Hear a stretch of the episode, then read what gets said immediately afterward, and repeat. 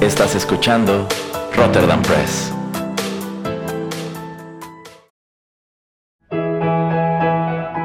Rotterdam Press presenta Arena Rocky Metal.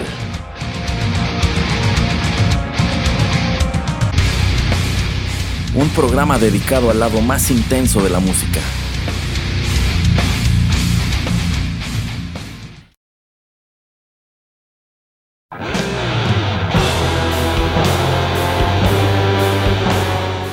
Hola amigos, ¿qué tal? Qué gusto saludarlos de nuevo a través de los micrófonos de Rotterdam Press y darles la bienvenida a la emisión 32 de Arena, el lado más intenso de la música. Tal como les adelanté en redes sociales, en esta ocasión dedicaremos nuestro programa al artista suizo Hans Rudi Giger, famoso sobre todo por el muy peculiar estilo visual que manejaba en sus obras. Y quizás se estén preguntando cómo diablos rendiremos tributo a este hombre a través de un podcast, a través de una emisión radiofónica, pues dado que lo suyo era el terreno visual, ¿no? Bueno, pues sucede que este hombre a lo largo de su carrera fue un tanto cercano a la música rock. Realizó algunas colaboraciones con una selección de bandas, ya sea que les haya diseñado las cubiertas de sus álbumes, que era lo más común, o en su defecto que dirigiera sus videos, etcétera, etcétera. A lo largo de los bloques siguientes me daré a la tarea de pues hablarles un poco sobre su vida, sobre su obra y de qué iban las colaboraciones que tuvo con cada una de las bandas que elegí para este programa. Así que sin mayor preámbulo, vayamos con música y ya regreso.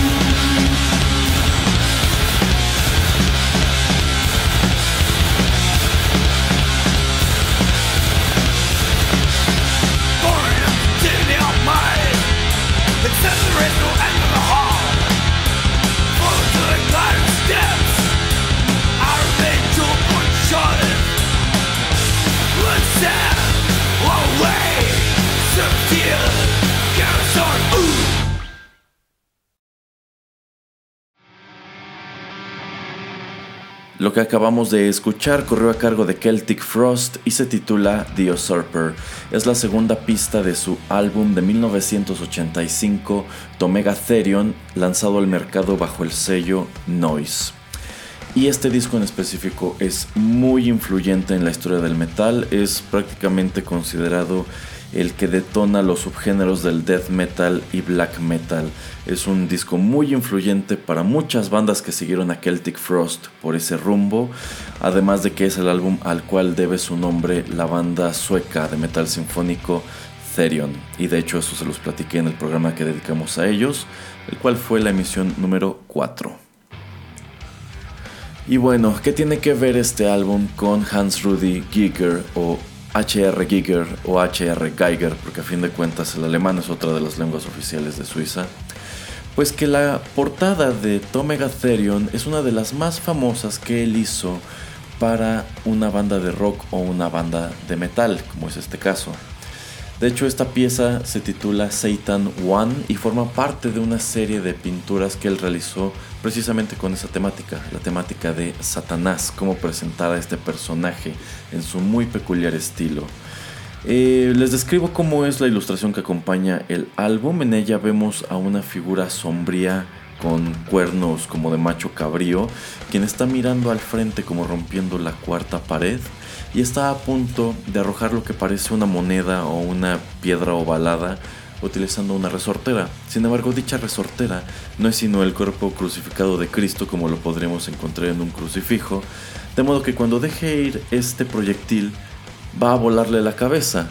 A mí me parece una imagen muy irónica, dotada de este súper peculiar sentido del humor que caracterizaba algunos de los trabajos de Giger y de hecho hay, hay una variante, si no es que dos de este mismo trabajo que se pueden encontrar en uno de sus libros de arte, el cual se titula HR Plus o HR más, eh, que bueno, es muy padre. A lo largo de su vida eh, Giger lanzó varios libros en donde recopilaba sus pinturas. HR eh, más es uno de los más famosos, sin embargo, pues no sobrepasa en popularidad al legendario Necronomicon. Me parece muy curioso que a lo largo de su vida muchas bandas, ya fuera de rock o de metal, se aproximaran a él para encargarle trabajos como este, para encargarle que hicieran la cubierta de sus álbumes o en su defecto otro tipo de cosas. Porque yo creo que si, si había un artista allá afuera cuyo estilo visual cuadraba a la perfección con el rock y el metal, era él era Giger. Si bien es cierto que también por allí tuvo algunas colaboraciones con actos que no estaban dentro de este género sino más encaminados hacia el pop o el funk, lo cual en realidad creo que solamente sumaba más a lo surreal que podía resultar que él prestara su estilo más bien espeluznante o macabro a música que no lo era del todo. Y bueno, lo que respecta a su biografía, Hans Rudy Giger, ya se los dije, fue un artista suizo. Él vivió entre 1940 y 2014 y es conocido sobre todo por sus pinturas. A lo largo de las décadas él cultivó un estilo que él mismo denominaba biomecánico, pinturas que él realizaba con pulverizador en, en las cuales unía cuerpos humanos con elementos artificiales o mecánicos y a los cuales también proveía de una fuerte carga erótica o una fuerte carga sexual. Por supuesto que en su vida no hubieron pocos trabajos que le censuraran, pues dado lo proclive que era montar escenas como de copulación o genitales, eh, pero este era como parte de su sello, este era el trato principal del arte de Giger. Y bueno, si bien él es conocido sobre todo por sus pinturas, lo cierto es que no solamente estuvo eh, pues metido en eso. Él también estuvo involucrado en el interiorismo. Son famosos dos bares con temática de HR Giger que podemos encontrar en Suiza. Y también él colaboró para videojuegos y dirigió videos musicales. Fue un hombre bastante prolífico. Él empezó a trabajar en su arte muy joven. Eh, me parece muy curioso que a él le toca ser de estos hombres con inclinaciones artísticas a quienes pues sus padres le prohíben dedicarse a eso. Su padre era boticario y deseaba que, igual que él, su hijo estudiara pues una carrera afín que se convirtiera en farmacista. Sin embargo, Giger siempre fue muy curioso y desde pequeño pues le dio por desde pequeño tenía una fuerte inclinación por lo oscuro y por lo macabro y además de sus pinturas cuando era niño también hacía una especie de atracción como de carnaval, una especie de túnel del horror que pues él improvisaba con lo que tenía a la mano en su casa y es precisamente este tipo de emprendedurismo el cual lo lleva a inclinarse cada vez más por el mundo del arte hasta convertirse en el artista de la talla que él fue.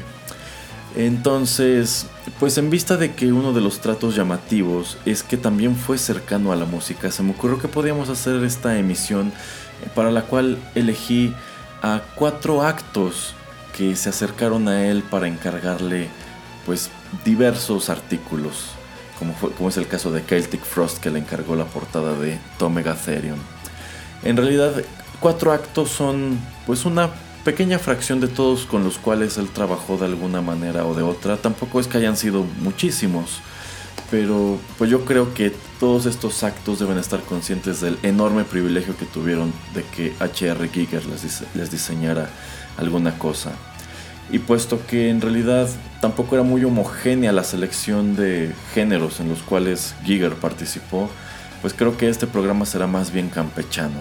No todo se escuchará igual, pero bueno, creo que a fin de cuentas esto aportará para que nuestra emisión sea un tanto más rica que de costumbre. Así que sin más que decir, vayamos con la siguiente canción.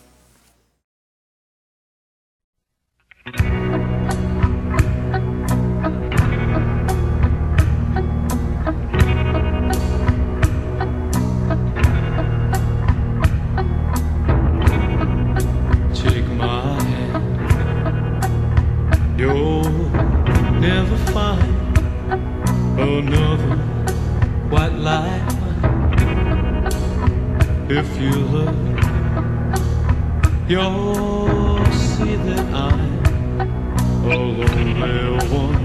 I lost my soul deep inside. Oh, and it's all black and cold deep inside.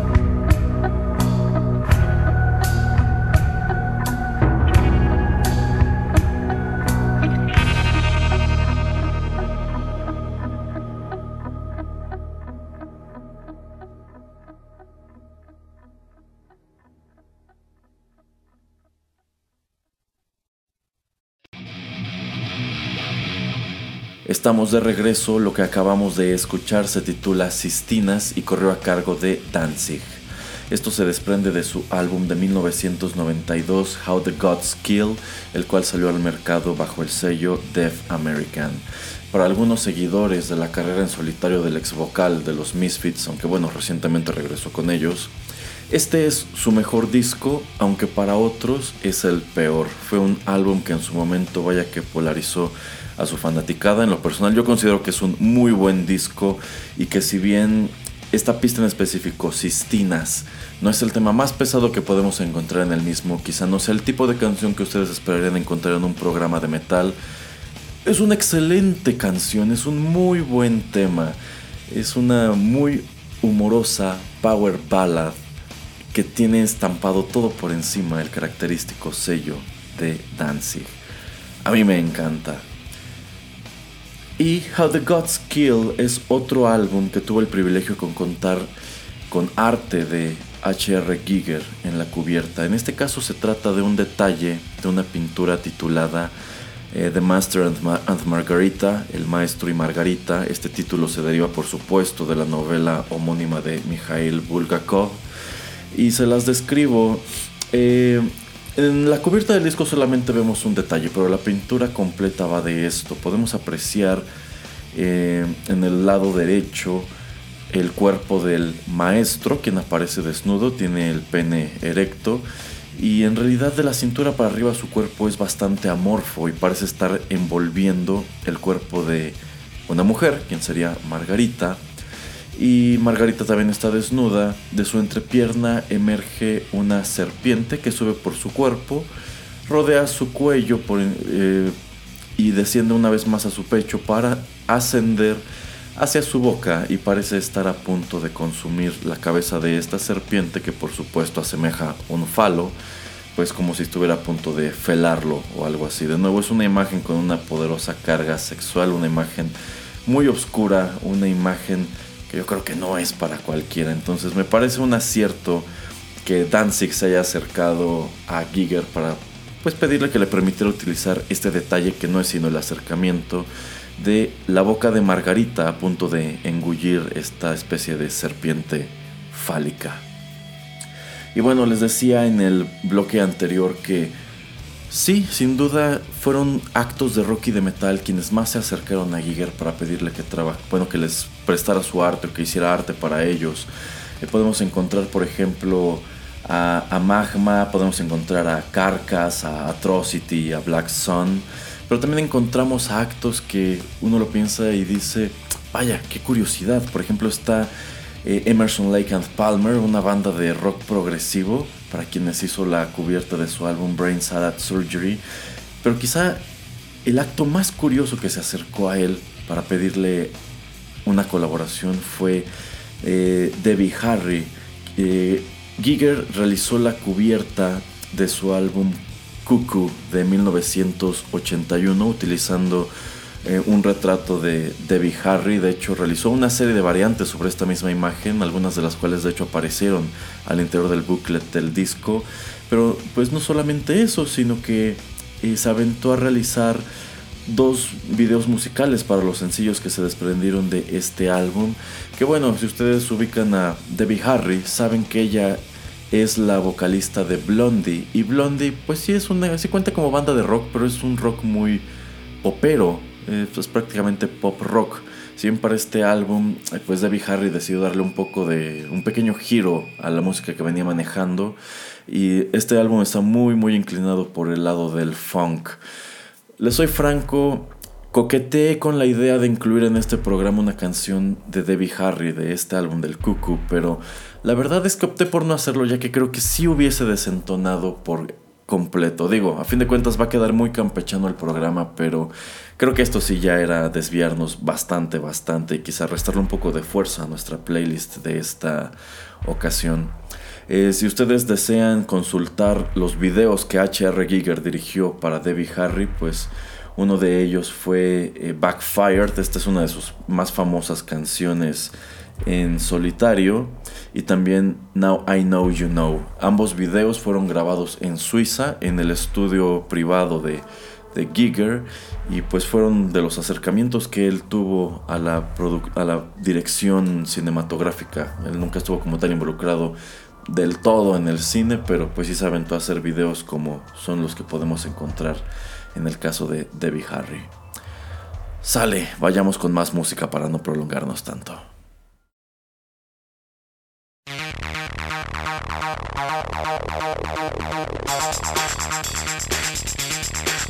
Big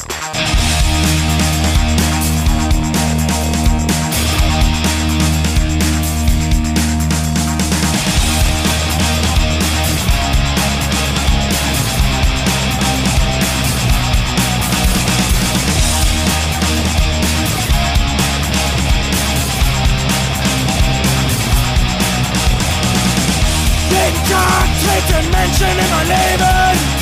Und wieder raus, ich habe aufgehört zu zählen.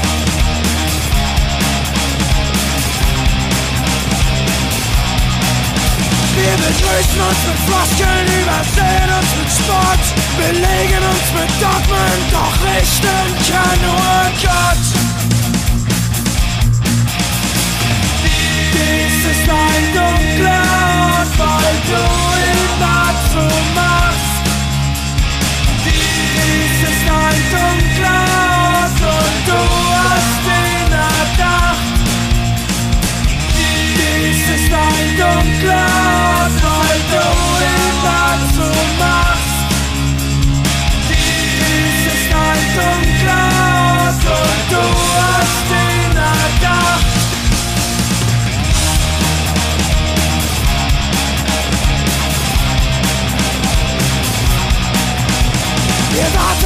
Tod, verschwenden unsere Zeit und was man von uns erwartet, zahlt den Preis für unsere Freiheit.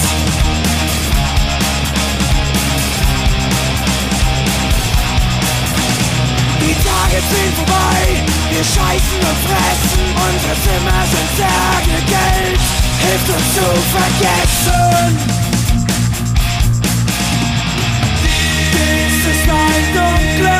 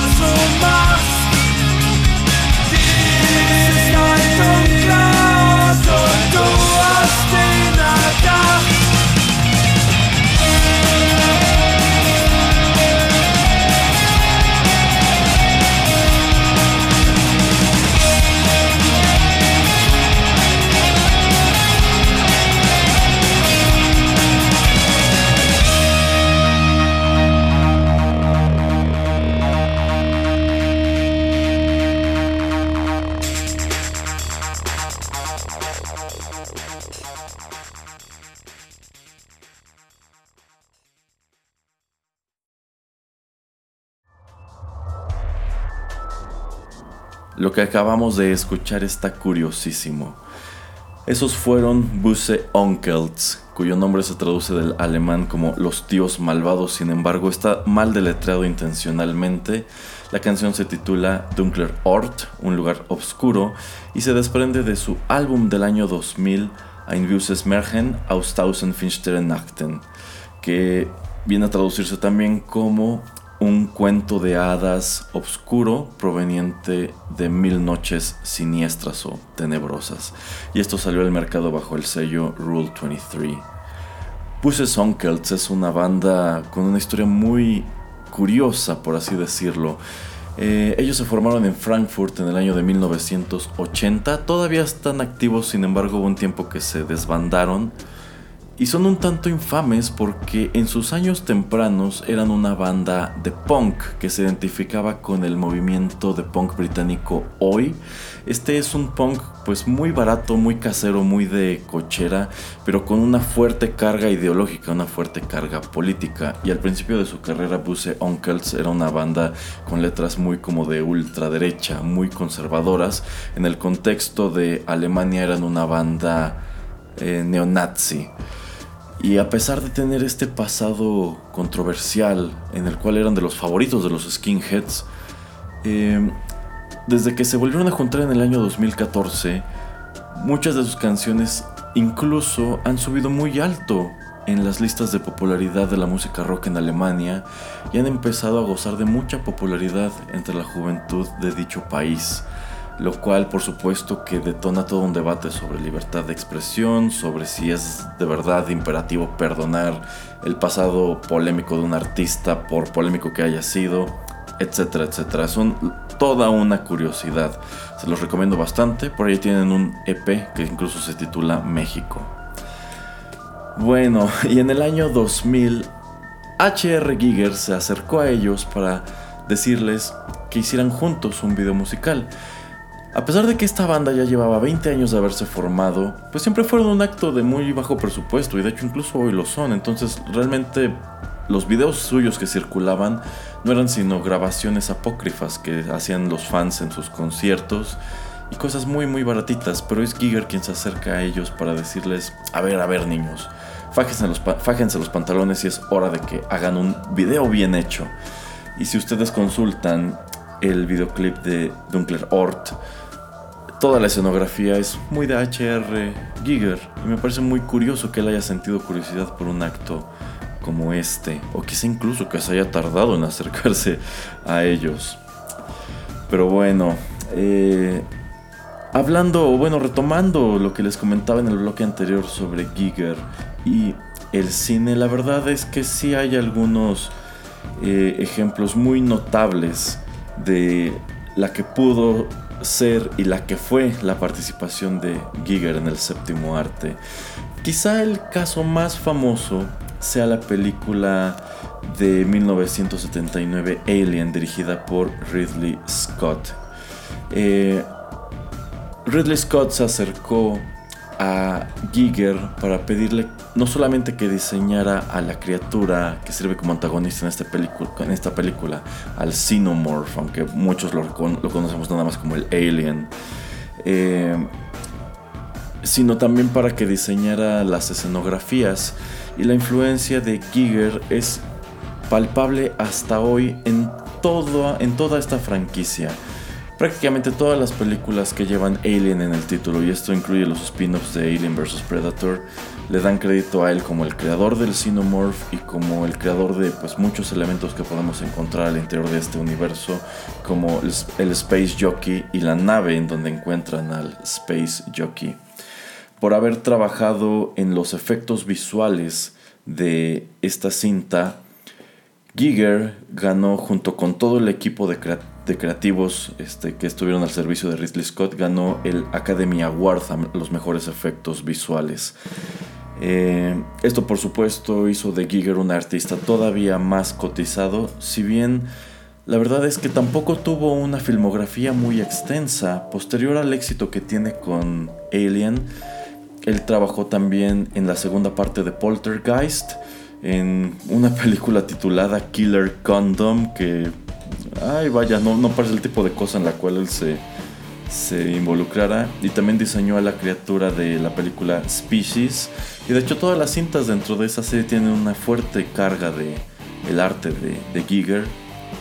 Y también estuvo eh, involucrado en la película de 1995 Batman Forever que pues es cuando le quitan la serie de Batman a Tim Burton y se la dan a eh, Joel Schumacher y Joel Schumacher contrató a Giger para que rediseñara el Batimóvil. Sin embargo, optó al final por no utilizar ese diseño, supongo que porque no era muy kid friendly y no iba a ayudar a que se vendiera gran cosa el, juguete. Pero dentro de esta filmografía, yo creo que el título no más exitoso, pero sí el más curioso, es Dune de Alejandro Jodorowsky.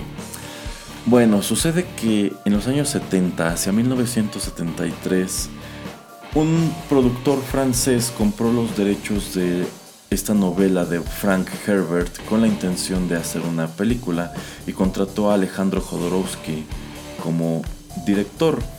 Y Jodorowsky, como cineasta muy ambicioso, decidió que él, nos, eh, que él quería hacer una producción así súper monumental. Para que nos demos una idea, en el elenco encontraríamos a Salvador Dalí como el emperador, a Orson Welles, a Mick Jagger y bueno, a otro número de actores, incluido a Brontis Jodorowsky, su, propio hijo. Y él deseaba que la banda sonora la escribieran Pink Floyd y Magma, eh, que Dan O'Bannon se encargara de los efectos visuales, posteriormente Dan O'Bannon también participa en Alien, y que H.R. Giger Jan Giraud y otro número de artistas de ese estilo se encargaron de diseñar sets, de diseñar vestuarios, personajes, criaturas, etcétera, etcétera. Suena como algo muy atractivo y muy ambicioso, ¿no? Bueno, pues fue tan atractivo y tan ambicioso y reunió, bueno, trató de reunir a tantos egos que fue imposible realizarlo. Y esta película se quedó así, como una buena intención. Posteriormente, eh, los derechos son readquiridos por Dino De Laurentiis, quien al principio se la ofrece a Ridley Scott, pero Ridley Scott tampoco logra materializar una adaptación de esta novela. Y pues no es hasta 1984 cuando cae en manos de David Lynch. Él sí logra pues hacer sus rodajes, lanzarla al mercado y el resultado pues fue un desastre crítico y comercial. Es considerada una película horrible, pero pues con una gran, gran historia detrás de sí, ¿no? Bueno, pues vamos con nuestra última canción del programa y regreso al último bloque de Arena.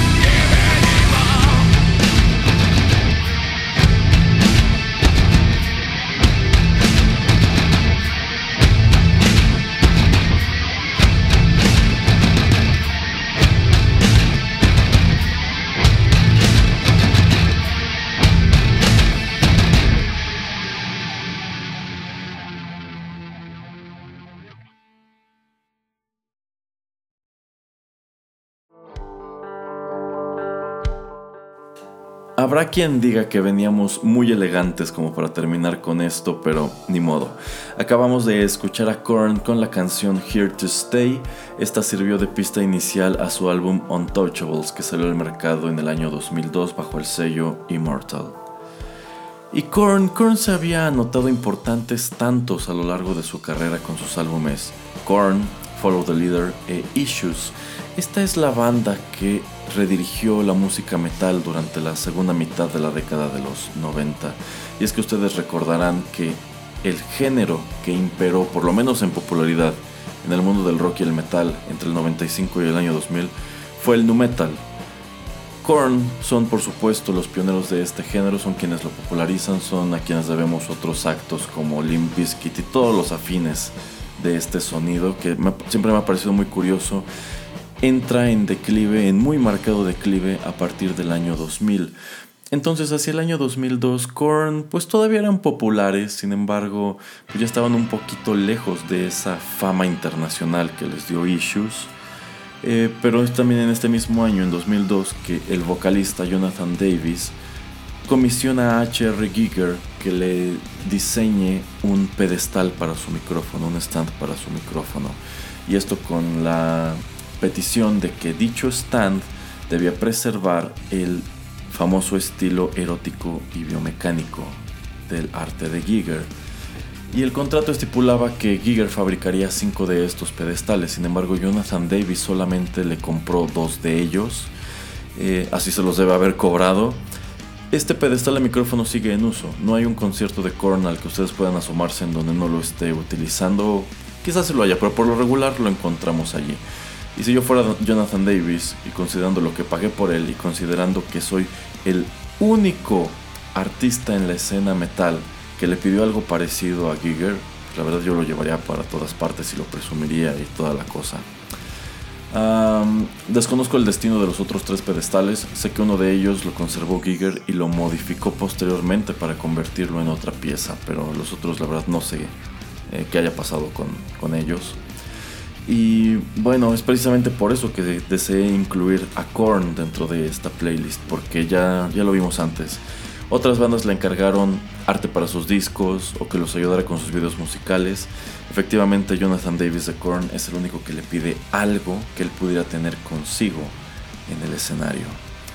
Bueno, sin embargo, en realidad no es el único objeto relacionado con gear que podemos encontrar en los escenarios en los conciertos de rock, porque sucede que eh, Giger es uno de los artistas a quienes se acercó la marca de guitarras Ibáñez para encomendarle un Signature Model, es decir, un modelo de guitarra diseñado pues a sus especificaciones y con el arte que él deseara imprimirle.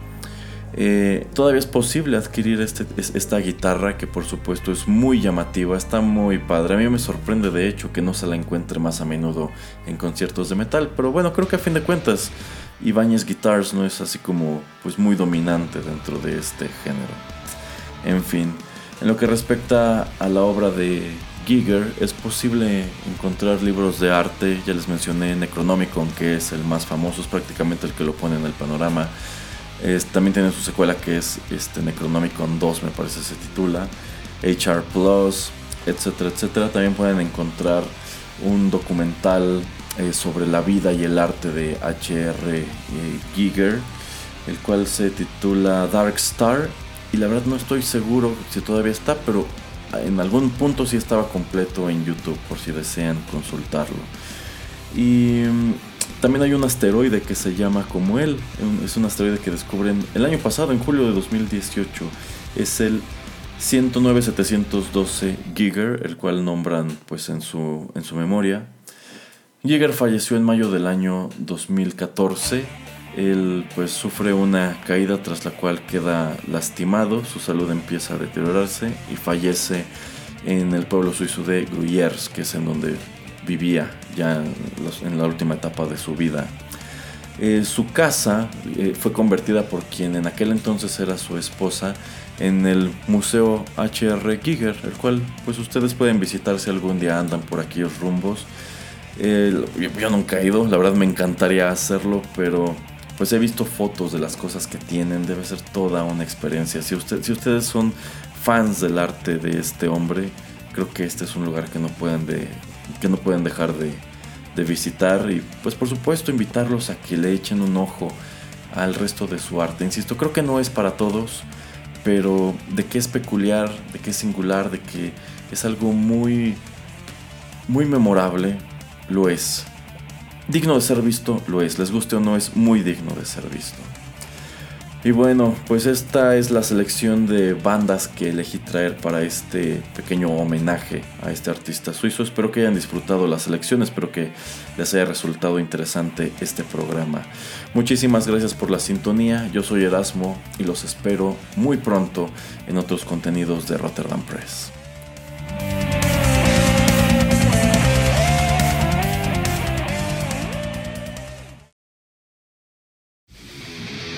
Esto fue Arena. Te esperamos en una emisión más, aquí, en Rotterdam Press.